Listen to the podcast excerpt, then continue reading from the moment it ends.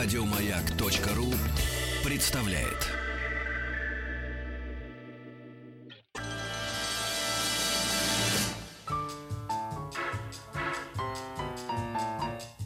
Научно-популярный радиожурнал. Кафедра. Дорогие друзья, огромное спасибо за то, что ваши приемники настроены на частоты радиостанции «Маяк», и за то, что вы дошли с нами до очередной страницы нашего популярного радиожур... научно-популярного радиожурнала. Хотелось бы, чтобы он был просто популярный даже. Э, радиожурнала «Кафедра». И эта страница традиционно посвящена истории государства российского. Изобретение велосипеда и наполеоновские войны. Рождение импрессионизма и появление фотографии. Восстание декабристов и манифест коммунистической партии. Все это Великий Девятнадцатый. Друзья, а еще это золотой век русской оперы. Для меня большая честь представить нашу сегодняшнюю гостью, доктора искусствоведения, доктора психологических наук, музыковеда, проректора Российской Академии музыки имени Гнесиных Дину Константиновну Кирнарскую. Дин Константиновна, здравствуйте. Здравствуйте. Низкий вам поклон за то, что в чудесный солнечный выходной день вы в студии радиостанции «Маяк» и дарите свое время и свои знания нашим радиослушателям. Спасибо вам. вам. Спасибо. Итак, золотой век... Если я называю 19 век золотым веком, я же не ошибаюсь. Конечно, нет. Не только благодаря опере. Пушкинский век начался, уже золотой. Ну, это уже Хотя бы поэтому. Ну, именно вот, нет, золотой век вот именно русской оперы. Русская опера, Да, и же... оперы тоже, и оперы Мгм. тоже. Это все очень связано, поскольку э, в жанре оперы Россия хотела себя осознать. Вот кто мы такие, куда идем, каковы наши корни, что из этих корней определяет нас сегодняшних и нас завтрашних. И золото этой самой оперы состоит в том, что она, как и вообще любая музыка, находит подсознательные причины всего. То есть музыка показывает то, что мы не всегда можем сказать, не всегда можем осознать. Она рассказывает про то коллективное, бессознательное, которое на самом деле определяет все. Мы иногда не можем понять, а почему мы так поступаем, а почему у нас в истории вот так, а почему мы не слезли с печи, а почему мы не такие энергичные, как немцы, а почему, а почему, то есть миллион вопросов.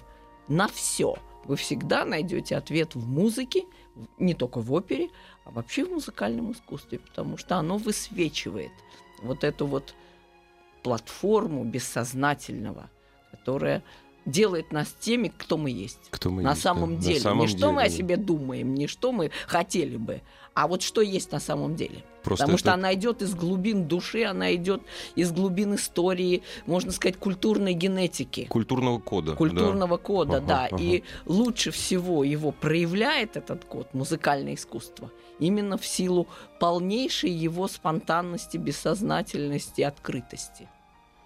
Главное этот код прочитать. Да Ну, вот читаем, удаётся. пытаемся, Пытаемся, читать, да. конечно. Это не так легко, но э, возможно. И главное, мы можем быть уверены в его подлинности. Это подлинность Мгм. того, что мы читаем. Это не чье-то притворство, не то, что кто-то сочинил, хотел сделать вид. Это вот как поэзия. Поэзия, музыка – это не сыграть. Это то, что есть Есть такое слово деле. че- честно. Да, слово вот, вот, да, Оно да, да. упрощенческое. Оно честно, ну, да, че- вот так и есть, да. Поэтому вот ответы на свои какие-то вопросы важные о самих себе, о нашей истории, о том, кем мы можем стать, о нашем будущем, в конце концов, мы могли бы задать музыкальному искусству. Вот в А с этом какого- золото. А с какого времени мы будем считать с вами, м, когда появилась национальная опера?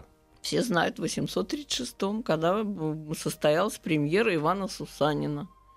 Да. И, и Пушкин присутствовал на этом спектакле. Все-таки национальной оперой мы будем считать оперу, который, э, текст который и, в смысле, либретто и музыка написаны национальными композиторами. Либретто, естественно, не всегда написано самим Вот, вот. композитором, естественно. Не, нет, я имею в виду, э, когда оба автора или группа авторов, они, ну, в Наши случае соотечественники, да, Со- наши ну, соотечественники, наши соотечественники, да, и барон Розен наш соотечественник, Не, конечно, который да, написал да, текст да. да. жизни за царя. Конечно, это наши соотечественники. Да. Опера пришла к нам довольно поздно. Да? Это, наверное, э, В конце ну, 18 18 века. век. В конце 18 То есть лет примерно так на 150, на 200 позже, чем во Францию. Но мы же быстро учимся, да? Но мы быстро учимся, потому что Россия, когда европеизировалась, у нее такой быстрый ум появился. Она стала э, семимильными шагами идти по полю культуры, так сказать, и вспахивать это поле, наверное, глубже многих. То есть э, российская культура XIX века и XX это м, первые ряды, можно сказать, Нет, это- мировой культуры. это Это, то, грядка, чем мы где гордимся на самом всего деле. мира. Да, да, вот на да. самом деле. Вот опять же, честно, Без ваше лозунгов. любимое слово сегодня. Да. Да. Именно этим мы и гордимся. Величайшей российской культурой. Ну, давайте вот мы к жизни за царя. Какое впечатление она произвела на современников? Ведь Восторг, восторг. Э, Известные стихи есть такие. Слушая сию новинку, зависть злобой омрачась, да, пусть трепещет, но уж глинку затоптать не может Не в может грязь, да. грязь, да. Или там уж не глинка, а фарфор его Да, звали, да, да, да, да. То есть эти, конечно, были восторженные совершенно отзывы, и многим понравилось. Кто-то говорил, конечно, что со сцены разит какими-то не теми запахами, в том смысле, что это крестьянская опера, это был я, смелый вот- шаг. я же именно поэтому и Смелый спросил. шаг, Люди, конечно, которые конечно. пришли ее слушать, они ж это не первая опера была, которую они слышали. Да уж, конечно. Вот, в ушах вот был там итальянский Аскольдова могила, Не, ну- ямщики на подставе, там что-то такое. Но все, что было до этого, это было не о народе и Это не, лубок был такой. не об истории, Мгм. не об исторических путях э, России. Э, В этом смысле Глинка и Пушкин э, очень сильно совпадают, поскольку Пушкин в Борисе, в «Капитанской дочке», в таких наиболее известных нам сочинениях размышляет о России как историческом деятеле. Вот что такое наш народ и кто мы такие в истории. И Глинка, естественно, практически пошел по стопам Пушкина и попытался об этом подумать в музыкальной форме. В музыкальной форме он как раз противопоставил Россию и Европу. Причем противопоставил музыкально, психологически. И получилось интересно, замечательный портрет России и портрет Европы на фоне России, России на фоне Европы, так или иначе. Поскольку польская музыка явилась здесь антиподом, Антиподом, русской. да, Значит, Глинка нам помог понять, вот мы кто. Кто мы? Европа, не Европа. Что мы, как мы? То есть вот этот вот бесконечный диалог и конфликт, и спор XIX века, славянофилы и западники, Ну, который время. до сих пор не угасает Не. и, собственно, составляет драму нашей общественной жизни, именно этот спор, до сих пор составляет. Так вот, это было как раз актуальное начало этого спора. XIX век, собственно, поставил эти все вопросы. Ну, Да, знаете, я по мере сил рассказывает, полгода- что он думает об этом. полгода назад иду по улице, смотрю, висит портрет моего современника, ну, казалось бы, современника, и подпись там, ну, не подпись, его слова. А, Аксаков. М, Вот. Слова ска- да, с- известный. с- связанные, сказанные в начале 19 века. То есть вот это актуальность такая. Вот. Тина Константиновна, а критика в чем? Ну, критика, значит, слишком народная, да? Да, иногда кто-то, да, э, упрекал в простонародности. А кто? Кто Э, упрекал? Ну, упрекали... Я не, не по именам, а вот... Да, ну, упрекали. Всегда в России были какие-то консервативные круги и снобы. Можно Снобы, сказать, снобы, снобы. от дворянской культуры. Ага, ага. Э, Боялись, так сказать, запачкать в грязи свои, свои туфельки бальные. Ну да. Э, То есть... э, И, и они- лосины. Конечно, э, люди э, воспринимают это э, очень поверхностно часто. Опера ведь очень опасный жанр, потому что можно сбиться на восприятие сюжета, на то, что ты будешь смотреть на сцену больше, чем слушать музыку. К сожалению, вот эта опасность сейчас даже и усиливается, поскольку режиссерская опера Мне сразу выходит, Дзефирелли вспомнился. Да, выходит да. на первый план сейчас, и иногда это может даже отодвигать музыку как бы в какой-нибудь дальний угол, может быть, в восприятии людей, восприятии аудитории. Но, конечно, дело же не в том, что мы видим на сцене, а что мы слышим реально. Глинка как раз попытался сделать то, что сейчас призывают сделать, никак все не призовут. Э, то есть объединить все слои российского общества, чтобы все почувствовали себя россиянами, гражданами России, русскими. Все.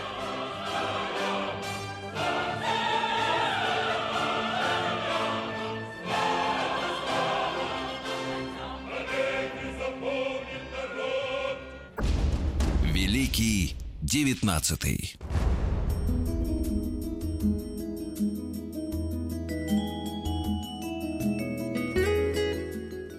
Дорогие друзья, вместе с проректором Российской Академии Музыки имени Гнесиных Диной Константиновной Кернарской о русской опере XIX века, золотом веке русской оперы, э, человек, который, допустим, ни разу в опере не был, он, разумеется, но слышал там имена великих, он спросит, а как Глинка мог повлиять вообще на русскую оперу? Ну, вот он написал гениальное произведение, неумирающее который задает вопросы, на которые мы пытаемся ответить до сих пор. Причем вопросы задает языком музыки, вот, а не текстом. А вот дальше. Он э, вот задал эту самую тему, кто мы такие, куда идем. Угу. И задал это музыкально.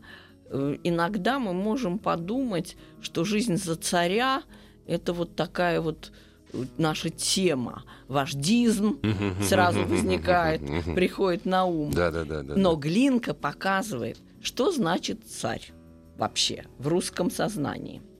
И это, конечно, как мы все понимаем, имеет отношение и к сегодняшнему дню, и к истории 20 века вообще ко всему. Конечно. Это член нашей семьи, на самом деле. Это глава рода. Глава рода. Вот в чем да. дело. Ага. И чем они хвастаются? Э, что новый царь, во-первых, он избран, давайте не будем забывать, ну, он да. избран, да, боярами, да. да, избран. И, э, кроме того, он э, наш земляк. Это подчеркивает Иван Сусанин. Угу. Он Костромской, он ну, наш, да, он, наш, он да. свой. И тут Глинка выдвигает как бы главную мысль вообще э, российской культуры. Что есть главная ценность? Семья, род, клан. То есть не каждая отдельная личность. Почему так легко пожертвовать? Почему Иван Сусанин пожертвовал собой? Вот иногда даже э, ругали э, актеров некоторых за то, что они, э, дескать, играют не так, как Великий Михайлов когда-то играл, Мгм. солист Большого Мгм. театра известный. Ну, вот какой-то он у них заурядный. А я бы на это сказал, и хорошо. То есть у нас Сусаниным становится любой. А почему? Потому что семья, она охватывает все. Наших детей, родных, соседей, нашего царя. То есть для людей русских это именно так и было. И Глинка, что называется, подал самым крупным планом музыку дома. Вот есть прекрасное, дома прекрасное выражение, и Фазиль Искандер, оно ходит э, среди культурологов очень Мгм. активно. Вот две темы есть в российской культуре. Они заданы Пушкиным и Лермонтовым. Две контрастные темы. Одна дом, вторая бездомье. Пушкин дом. Дом, да, Пушкин какое дом, то ли да. дело братцы дома, Мгм. да, долго не гулять на свете, вот эти вот дорожные жалобы Пушкина. Да. То есть для него главная ценность дом, семья. И то же самое для любого русского человека, и для Сусанина тоже. И защищает он царя не как царя и не как вождя, а как члена нашей семьи. Как член Как семьи, главу как главу рода, рода. как Да. главу рода, без которого не будет нашей семьи. Поэтому музыка семейная, лирическая и музыка патриотическая суть одно и то же. Вот попробуйте спеть арию Сусанина. Вот вы представьте, мы все время говорим, вот это героический подвиг, он, да, это правда, он собой пожертвовал, ну как, для чего? Вот если бы вы напели его арию, это лирическая, простая, такая душевная песня. То есть ради чего он жертвует собой? Не ради царя, ух, ах, шашки Ага, наголо, ага, да, значит, бежим, все это будем сражаться. Да нет, ради дома. Вот этого дома с большой буквы. И эту тему мы продолжали во времена Великой Отечественной войны. И помните эти песни «Синий платочек», «Землянка», «Темная знаете, ночь». вот в О песнях, чем все? вот в песнях было очень хорошо. Очень мало наших радиослушателей, э, ну, по вполне понятным причинам, это уже больше не ставится, не слы- э, мало слушали э, оперу, которая называется, если я не ошибаюсь, она называется, разумеется, «Не судьба человека», по-моему, Александр Мересьев она называется. В общем, про Александра Мересьева. Да, Прокофьев. Конечно, Да. великолепная да, музыка известное дело, да. чудовищный текст, просто такой же. Это заслушаться со смехом. То есть, если не слышишь текста, ну, это Прокофьев. Но Да. вот там герой, он такой бронзовый. Это памятник такой. То есть, и когда он поет, что у него конче, что нет консервов, ну, там есть это в тексте, друзья. Ну да. Ты понимаешь, что он все равно вы, выползет. Другой пафос. Ну, не, И это не не, настоящий не пап. настоящий. Так, слушайте, давайте сравним тогда популярность в кавычках вот этой оперы, которую вы Мгм. сказали, и популярность Ивана Сусанина. Нет, про то То никто есть не знает. для- да, всё. конечно. Всё. Но это не только качество музыки, а хотя другие оперы Прокофьева, где есть вот этот, как сказать, э, Конечно. вирус дома, как главной ценности Да. российского народа, Да. дома, клана, семьи, э, то, конечно, э, уже совсем все иначе слышится у того же Прокофьева «Войне и «Войне и мире». мир» прежде Да, всего, конечно, конечно. прежде всего. Э, так что А вот он вот ш- Глинка заложил А он шел основу. от Глинки, вот на ваш взгляд. Как обязательно, конечно. Все шли от Глинки. Потому что Глинка вот э, сразу же дал нам понять, кто мы такие. Мы вышли из нашей семьи, мы вышли из нашего дома. И, кстати говоря, власть очень хорошо это чувствует и не зря так часто апеллирует, и даже на уровне президента, к песне «С чего начинается Родина».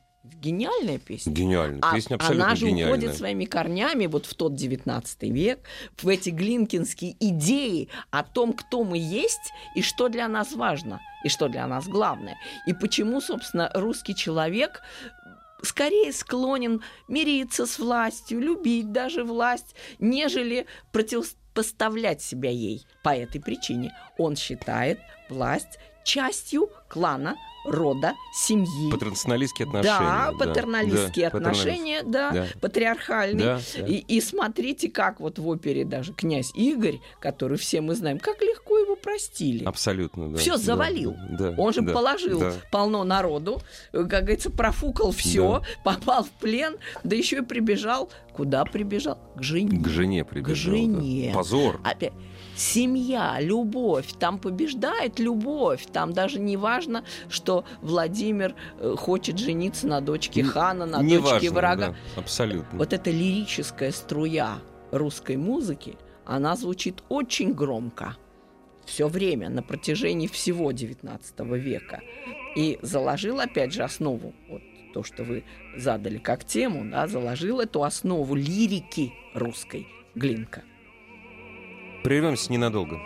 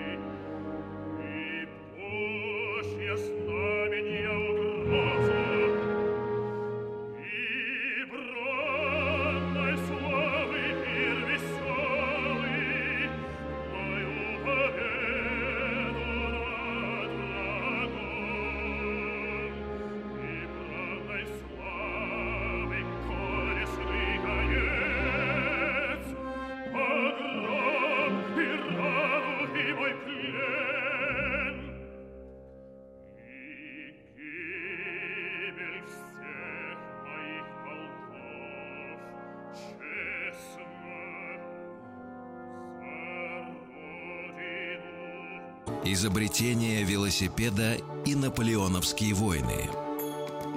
Рождение импрессионизма и появление фотографии.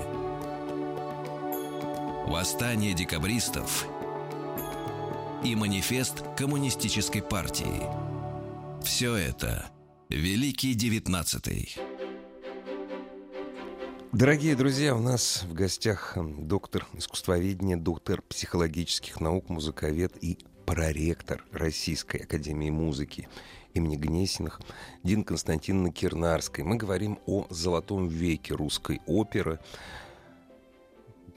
Вот, казалось бы, короткий век, а в 19 вместилась, ну, просто действительно вот целая планета какая-то. Вы очень хорошо, сейчас микрофон не работал, я попробую вас процитировать. Русские композиторы, начиная с Глинки, э, показали западной культуре, не политике, нет, культуры, показали другую планету, которая находится рядом, которая не является спутником большого светила. Это другая планета абсолютно. Абсолютно. Они были первые. И вот посмотрите, мы только что про Игоря вспомнили. Э, вот вы иногда, и вы, и я, кто угодно, э, удивляетесь Куда мужики подевались? Мгм. Вот смотрите, осенний марафон это кто? Он никак, да, культовый советский Ну да. фильм, да. Ну, ирония судьбы тоже какая-то тяпа, тёпа, Ну, общем, да. что-то там, да. Фантазии Я Фарятьева даже, тоже. я даже больше скажу. Даже если так разобраться, и Гоша-то из э, «Москва слезам не верит» н- не должен вызывать восторга. Ну, ну да, Да. он мягче все равно, Да. чем э, такой вот европейский воин, мачо, Да, так сказать, да. такой да, настоящий, да. какой-нибудь Манрико Да, там, да, да. из оперы Верди. Э, Другой типаж. И мы его слышим в музыке. Когда он поет «Дайте, дайте мне свободу», это русская протяжная песня. Это да. Это, Это вовсе не плач, воинственный да. марш, это вовсе не что-то такое мужское, мгм. такое активное, а наоборот. Странным образом вот эта его военная память и любовь к жене не так далеко расходятся. Вот эти части арии, где голубка Мгм, Лада мгм. и где «О, дайте мне свободу». Это все практически вот это вот человеческая совершенно его сущность, лирическая мягкость какая-то даже. То есть это иногда недотепы, иногда неудачники, иногда э, какие-то, может быть, не самые состоявшиеся, не самые героические. И посмотрите, какой живучий этот тип. То есть этот тип практически архетип, можно сказать, российского героя. Лузера Ге- в какой-то степени даже. Ну, в Да, какой-то степени, но какой-то тем не степени, менее. Да, вот такой вот э, мягкосердечный, Мягкосердечный, да, не, не слишком, может быть, активный. А Обломов разве другой? Да нет, В том-то и штука. И, и вот этот типаж, он просто со страниц выливается русской музыки. Причем иногда это не только мужчины, но и дамы. Я вот хотел спросить, а дамы. образ дамы? вот, Дамы, ого-го, тоже страдалицы. Очень интересно об этом говорят тоже культурологи, что у нас везде Богородица. И говорят, вы цветов не ждите от наших молодых людей. Это Паула Волкова говорила мгм. как-то на канале «Культура». И вот она рассказывает так, что э, в России женщина – это заступница. Это э, тот, кто поможет, защитит, подаст руку. Это не какая-нибудь там царица небесная, как это мгм, часто мгм. бывает в Европе. И вот посмотрите, какие в европейской опере энергичные дамы. Норма, Леонора. Кармен, э, опять Да, же. Кармен, опять же, да. Та же самая даже Виолетта, Да, да, которая да. уже, можно сказать, находясь при смерти, восстала равно, да. против общественных устоев, против предрассудков. То есть очень сильные. У нас такие тоже встречаются, например, Марфа, да, из Хованщины. Но их не так много. Ну, это скорее исключение. Не так много, да. А боль... вот страдали. Вот Ярославна, вот Любаша, и, и вот Волхова у римского Корсакова, и Татьяна И Чайковского, Татьяна, да. То есть это э, русский тип. Он один и тот же, что у героинь, что у героев. То есть это человек достаточно страдающий, достаточно мягкосердечный, не слишком активный, не слишком жесткий. Но не сгибаем при этом. Э, Вот, Вот вы как? Вот- сказали очень интересное сейчас слово несгибаемый. Смотрите, если мы вспомним о музыкальном, опять же, типе, который дал римский Корсаков. Я уж, конечно, не, не оперная певица, петь не возьмусь. Ну, допустим, та-да-та-та-там-пам, Мгм. да-да-да-да-дам. Что делает римский Корско? Во-первых, все ноты ровные, вы слышите. Здесь нет никаких Нет тычков, горок, толчков. нет, да, Нет, да. плавно, Да. полого. Это вот русский пейзаж, который Мгм. буквально сам вливается в музыку. Это спокойствие. Это природная сообразность, которая вообще для русского человека своего рода бог, второй бог. То есть и Иисус, и православие, и рядом с ним стоит поклонение природе. Бог Ярила, как римский Корсков Мгм. рассказывает, вот эта похвала пустыни, с которой начинается китиш. И вот этот мотив, он так хитро, музыкально закольцевал. Попробуйте туда пробиться. Он закрыт. Он закрыт. Но он да. закрыт. И таким образом римский Корсаков вот даже в маленьком мотиве, в маленькой формуле показывает, что такое русский дух. С одной стороны, чистота, плавность, отсутствие суетности и в то же время несгибаемость. Ты туда не можешь пробиться. И вот вспомните теперь подвиги 20 века священнослужителей в сталинских лагерях. Их ничем нельзя было сломить верующие люди были самыми сильными, самыми стойкими и вместе с тем самыми сочувствующими, мягкосердечными, Мягкосерде- Не поддерж- мягкими, а мягкосердечными. да, поддерживающими других. Вот что такое русский характер. И композитор подает его буквально вот в нескольких звуках. Практически вот этот образ Богородицы, чистоты, святости, заступничества, защиты для целого народа. Нигде, кроме как в Февронии, по-настоящему-то и нет. Не только в русской опере, а вообще в русском искусстве. В русском а искусстве где? где? В русском искусстве, представьте, образ любимый народом, почитаемый народом Богородицы. Кто Богородица? Феврония. Феврония, То есть да, практически да, это да. как бы архетип Богородицы. Мгм. Заступницы, любящей любого пьянчушку и этого Гришку Кутерьму, которого она чуть не все, тащит на да, спине да, на да, своей да. и прощает ему все грехи. Да. И композитор показывает, за счет чего это? За счет природосообразности. А вот теперь мы сами можем задать себе вопрос. А почему мы не Штольцы? А почему мы Обломовы? А потому, что, как показывает римский Корсков, не только в Февронии, но и в Леле, его любимый герой Снегурочка. То есть вот эта природосообразность, слитость с природой человека говорит о чем? Что мир гармоничен, мир прекрасен, не надо его разрушать. Вот он есть такой. Попыткой какой. улучшить, Ничего да, не да. делать. Вливайтесь в природу, сливайтесь с природой, с гармонией окружающего мира. И это будет правильно, и это будет то, что нужно. Не нужно ничего такого невероятного совершать. Надо просто пребывать вот в этой гармонии, вот в этом прекрасном мире. И я не могу вам... И отсюда видно, смотрите, Ага, что ага. Зачем же Обломову вставать с дивана?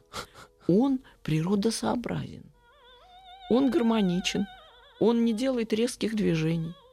Он любит окружающих Вот людей. именно в этой природной среде. Да, Да, Не надо его природ- переносить И в не другое надо место. ничего его трогать с этого дивана.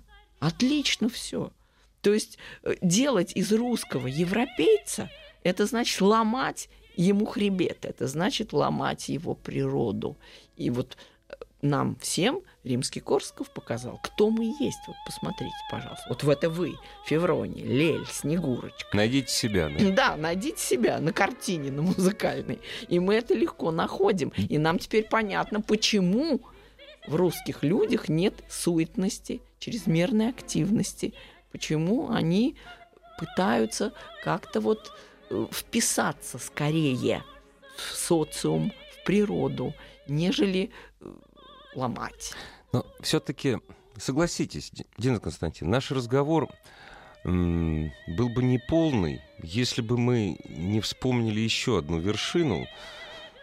Так получилось, что это самый популярный в народе русский композитор Петр Ильич Чайковский. А вот музыкальный язык Петра Чайковского. Вот исходя из того, что вы сказали. Он немножко более европеизирован. Вот я ж Конечно. спрашиваю. Он показывает трагедию русского европейца и вообще европейства в России.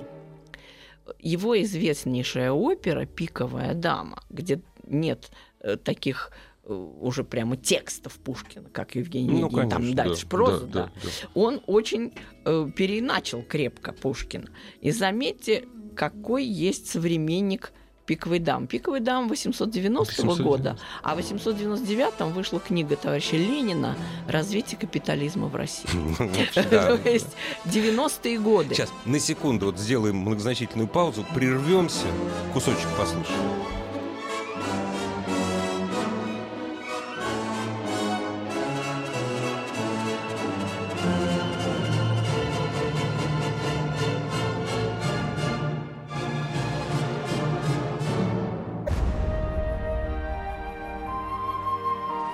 Прервались Дин Константин, Петр Ильич Чайковский.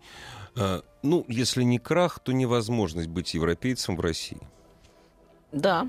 Э, И Пушкин, который, естественно, является автором сюжета э, «Пиковой дамы», тоже о том же начал говорить. Ведь он сделал Германа своего инженером. Инженер. То да, есть да. человеком экзотической тогда В в, России да, профессии, да.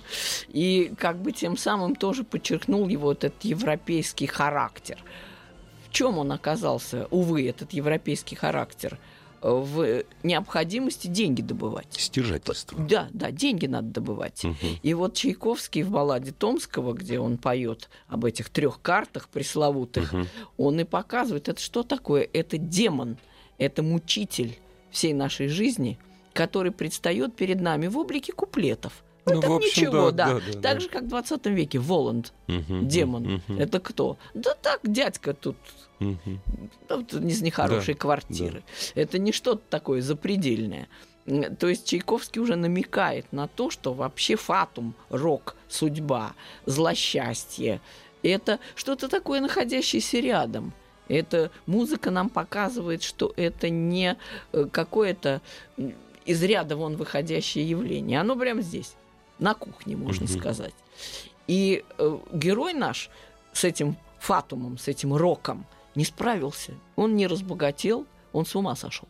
Потому что э, Чайковский нагнетал все время эту тему безумия, страдания и показывал русскому человеку, как ему тяжко дается жизнь, как тяжело вообще бороться, добиваться. Вот посмотрите, как гармонично расположились герои кучкистов. Вот тот же Лель, Снегурочка, о которых мы вспоминали, Сусанин тот же, идиллия, патриархальная Да и идиллия. даже пассионарий Да. Садко. Да, о, Да, да, он ну, же пассионарий, бизнесмен, да, да, да, бизнесмен. да, Но Но все равно. да. Портрет в интерьере социума. Да, да, да, Люди да. поддержаны соплеменниками, э, членами рода и клана. Вот о том, о чем То мы есть говорим. гармония не рушится. Соборность, да. Гармония- Без соборность. соборности русский человек Не не, может существовать. И когда Чайковский помещает его одинокого борца за благополучие э, в ситуацию, когда он должен резко прыгнуть и, как сейчас говорят, состояться, Состояться, да. да, то он не состоялся. Это то же самое с ним случилось, Случается что с трагедия. Бузыкиным Да, из какого-нибудь да, да, осеннего да. марафона. Трагедия Да, у Бузыкина драма, у А Германа этого трагедия. да. но причина та же Одна самая. та же, да. Он не смог вписаться вот в это стяжательское общество, которое полагает успех мерилом личности. Вот что отрицает Чайковский в этой опере и показывает как трагедию, что успех это не мерило личности, и Россия не может принять тот критерий, который сложился в европейском мире, что если ты В такой умный, мире почему ты такой бедный? Или меньше в европейском искусстве. в европейской культуре, Культуре, в целом, культуре в да, целом, да. что нужно обязательно для самоуважения, для того, чтобы ты как личность состоялся, ты должен один победить мир. Протестантская Ты доктрина. должен, да, Да. ты должен состояться. Русский же человек может состояться только как член большого социума, как соборный герой, а вовсе не как э, человек э, типа Рэмбо, да, Ну да, который да, да. противопоставляет себя всем и вот такой Во-во, очень хорошо. Противопоставляет. да, да, про- именно, а да. потому что ты никак не можешь иначе стать очень богатым, очень успешным.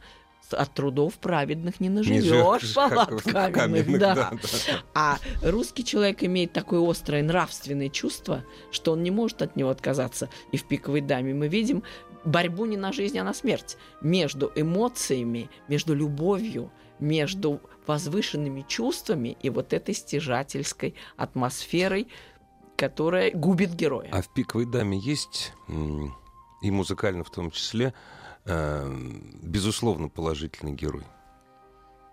Или... Лиза, конечно. Лиза страдалец. Опять, Стра... Опять голубка же, ну, Лада, да, да вот да. страдалица. Угу. Вот женщина, которая тоже, видите ли, она отказывается от брака с успешным да, человеком да. и предпочитает этому успешному человеку человека с душой, а не с карманом. Угу. Вот, вот идеал. То есть она антитеза Герману. Она не антитеза Герману, она жертва той же самой просто. доктрины успешности. А, Но получается вот, ну, так, так. Но потому что ее любовь ну, тоже да. не состоялась, не состоялась из-за этого. И по той же причине. Потому что эта доктрина успешности не сработала. Дорогие друзья, для того, чтобы и себя узнать, слушайте русскую оперу. У нас сегодня в гостях доктор искусствоведения, доктор психологических наук, музыковед, проректор Российской академии музыки имени Гнесиных Дина Константиновна Кирнарская. Дина Константиновна, спасибо вам огромное. И вам спасибо. Надеюсь, до встречи. Спасибо.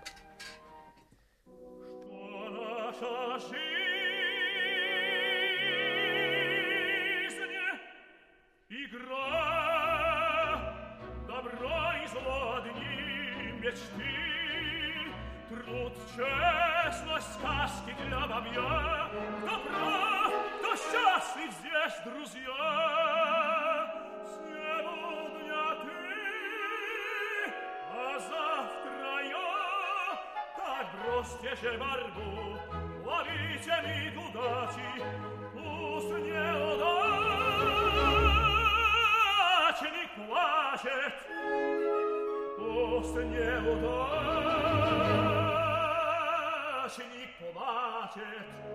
Еще больше подкастов на радиомаяк.ру